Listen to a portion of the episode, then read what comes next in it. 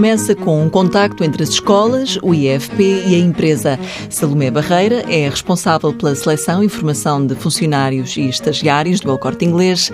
Explica como escolhem os formandos que estagiam na empresa. É uma entrevista com esses estagiários para percebermos o seu percurso, porque é que foram para, para aquele curso, o que é que gostariam de fazer e eh, a seguir a essa entrevista de hum, seleção, os que avançarem para o processo de estágio entram no seu processo de formação.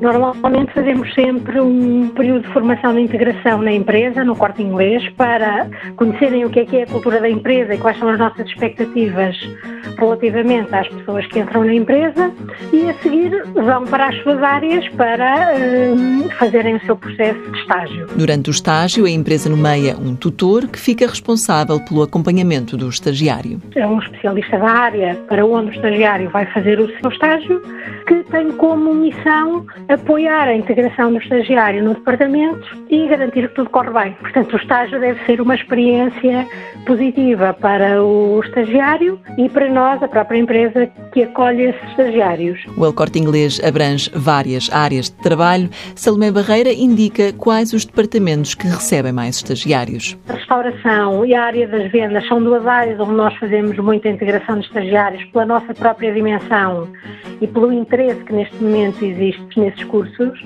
Depois, toda a área de sistemas de informação e de informática também é uma área que está com muita saída.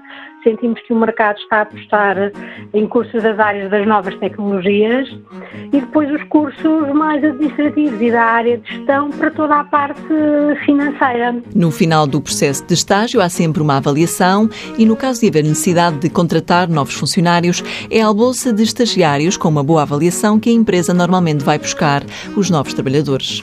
Mãos à obra. Uma parceria TSF-IEFP.